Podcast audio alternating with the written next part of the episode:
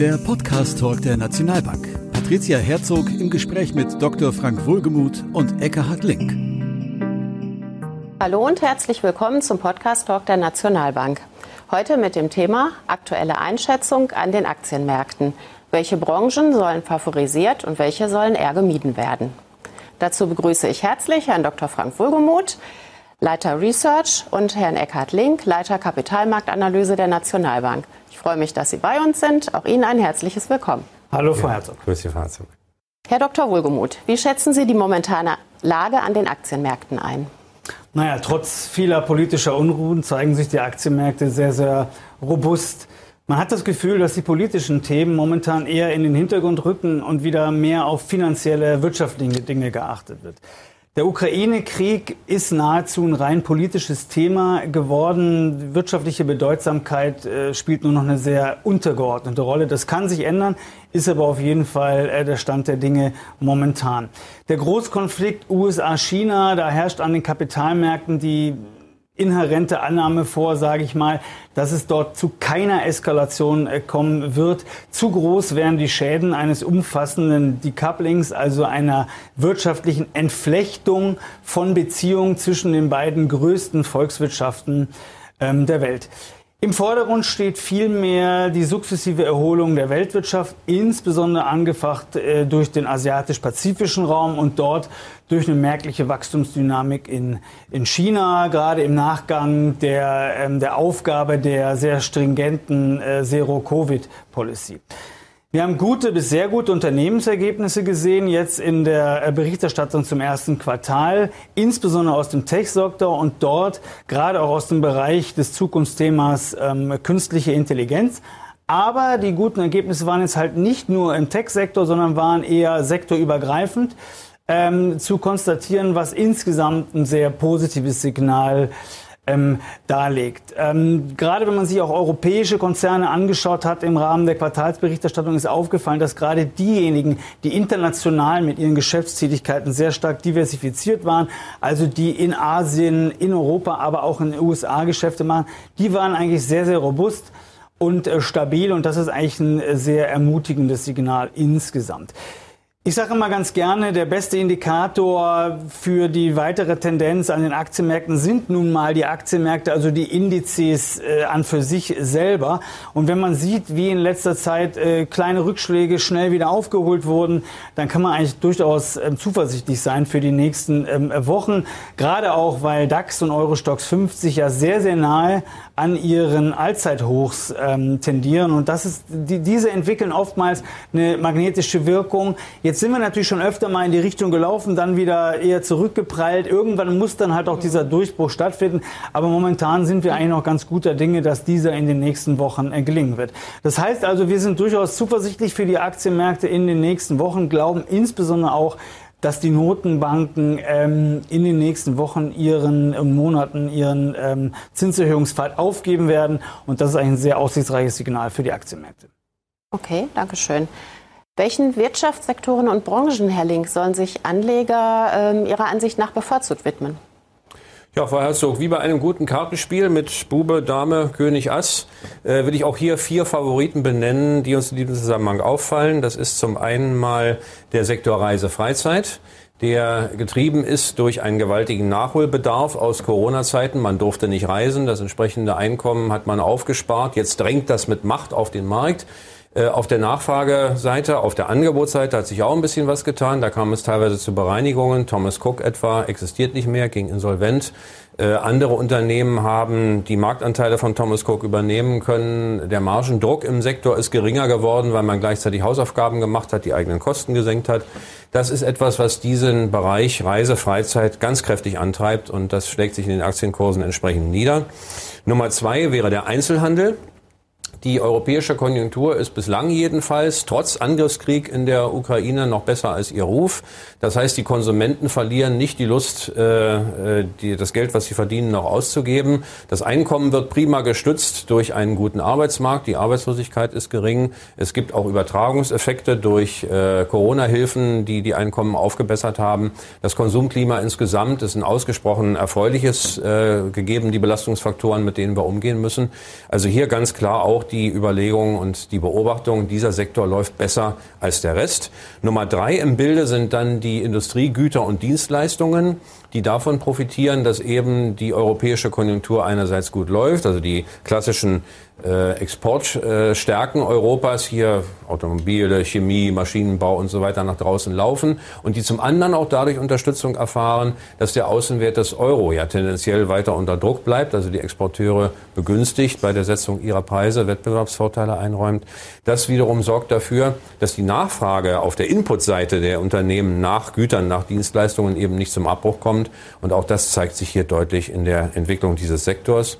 Ja, und Nummer vier im Bunde ist dann der Technologiesektor. Der hat ja im letzten Jahr eine schwierige Entwicklung gehabt. Äh, die Erfolge der Jahre 2021 konnten nicht fortgeschrieben werden, kursmäßig. Es kam zu Einbrüchen, es kam zu teilweise empfindlichen Rückgängen. Diese Korrektur ist ausgestanden und die Technologie hat durch Innovationen in USA und in äh, Asien vor allen Dingen nochmal einen kräftigen Entwicklungsschub erfahren und bekommt den allergrößten natürlich durch äh, die künstliche Intelligenz. Man denke an die Revolution, die durch ChatGPT hier gerade ausgelöst wurde und die Nachfolger. Äh, all das treibt die Hardware, die Software-Nachfrage in diesem Bereich kräftig an und sorgt dafür, dass wir kursmäßig hier in einem sehr, sehr guten Umfeld unterwegs sind. Technologie also andere Sektoren hinter sich lässt. Diese vier würde ich benennen als die Favoriten. Wie kann der Anleger davon profitieren? Ja, die Aktien des Sektors selbst einfach erwerben oder Fonds, die diese Sektoren abbilden. Eine andere Möglichkeit besteht darin, äh, Derivate, die im deutschsprachigen Raum ja sehr äh, beliebt sind, Zertifikate zu erwerben. Da aber bitte darauf zu achten, keine solchen zu nehmen, die einen Cap tragen.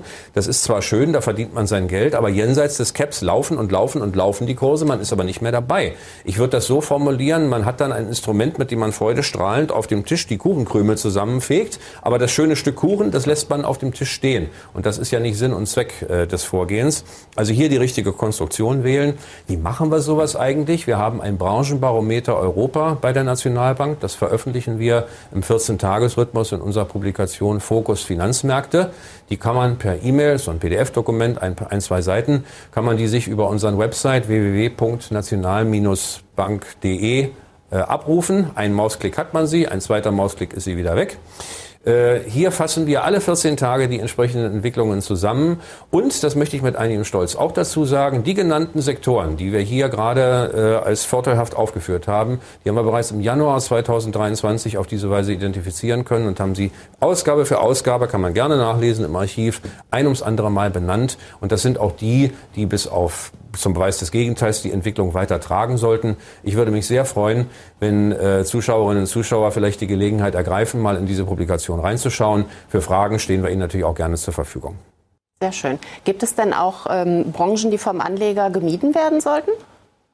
Ja, das ist dann äh, wie bei Aschenputtel, ne? die Guten ins Töpfchen, die Schlechten ins Köpfchen. Und da haben wir dann auch zwei Komplexe, die wir benennen würden. Äh, zum einen die sogenannten defensiven Werte. Das sind insbesondere solche, die man sich eigentlich als vorsichtsgeneigter Mensch äh, so immer gerne vorstellt. Also Lebensmittel, Getränke, Pharmazeutik, äh, Telekommunikation, Versorger, wo man sagt, komme Hölle oder Hochwasser, die verdienen auf alle Fälle ihr Geld, äh, die haben stabile Umsätze, stabile Erträge. Diese Eigenschaft ist es aber, die gerade von den Märkten jetzt sozusagen abgestraft wird, weil die Bedingungen, wie ja auch schon vorrangig hier geschildert, besser sind, als man es bisher erwartet hat. Sprich, in anderen Sektoren lässt sich mehr Geld verdienen. Also leiden die, die da nicht so ganz schnell unterwegs sind, die nicht die großen Wachstumshoffnungen repräsentieren. Und der andere Bereich, den ich meiden würde, das ist der Favorit des Vorjahres. Das ist Roh- und Grundstoffe einerseits, Öl und Gas andererseits. Äh, wir haben erlebt im Jahr 2022, was ja ein grottenschlechtes Börsenjahr gewesen ist, dass äh, diese Sektoren als einzige, als einzige nennenswerte Kursgewinne brachten. Davon wird jetzt quasi ein Schritt zurückgetreten. Diese Sektoren konsolidieren sich. Und es hat natürlich auch einen guten Grund, warum die das tun. Die Notenbanken sind unterwegs mit einer sehr äh, erfolgreichen Inflationsbekämpfungspolitik. Ja, und wo ich die Preissetzungsmacht am Rohstoffmarkt verliere, weil eben die Inflation wieder runterkommt, da fehlt dann auch die Fantasie für nachhaltige Ertragssteigerungen, wie das in 22 der Fall war. Also von diesen Sektoren würde ich tunlichst die Finger lassen. Wie kann ich mir das zunutze machen als Anleger? Na, auf die gleiche Weise. Wenn ich denn diese Sektoren im Depot habe, raus damit oder zumindest im Anteil vermindern. Oder wenn ich es denn nicht lassen kann und gerne möchte, Derivate auswählen, Zertifikate, die nun gerade einen schönen Cap tragen, die davon leben, dass die Kurse eben nicht hochgehen, gehen, sondern dass sie sich seitwärts schleppen, vielleicht ein bisschen bröckeln, das Geld aber dabei verdient wird. Da sollte man dann äh, schwerrangig den Blick hinwerfen. Dann wird man auch an diesen Sektoren, die an sich sonst unattraktiv wären, verhältnismäßig Freude haben. Dankeschön. Herr Dr. Wohlgemuth, die Inflationsraten ähm, verharren ja immer noch auf sehr hohem Niveau. Wird sich das ähm, aus Ihrer Sicht im zweiten Kalenderhalbjahr noch fortsetzen? Wir gehen davon aus, dass die Inflationsraten weiter zurückkommen werden. Der Trend zeigt nach unten, auch wenn man das in einigen Branchen noch nicht wirklich sieht. Aber der Höhepunkt scheint eindeutig überschritten zu sein. Wenn man sich beispielsweise die USA anguckt, Frühindikatoren deuten da auf einen weiteren Rückgang oder Beruhigung an der Preisfront hin. Auch vom US-Arbeitsmarkt ist der Druck doch, wird der Druck geringer. Dementsprechend kommt von der Seite auch weniger ähm, Druck auf die, auf die Inflationsraten. Wenn man sich Europa anguckt, auch dort fallen die Inflationsraten schon, aber eher nur moderat. Aber trotzdem, wenn man sich beispielsweise die Vorstufen der Produktion anguckt oder auch insgesamt die deutschen Importpreise, dann sind diese eindeutig ähm, rückläufig.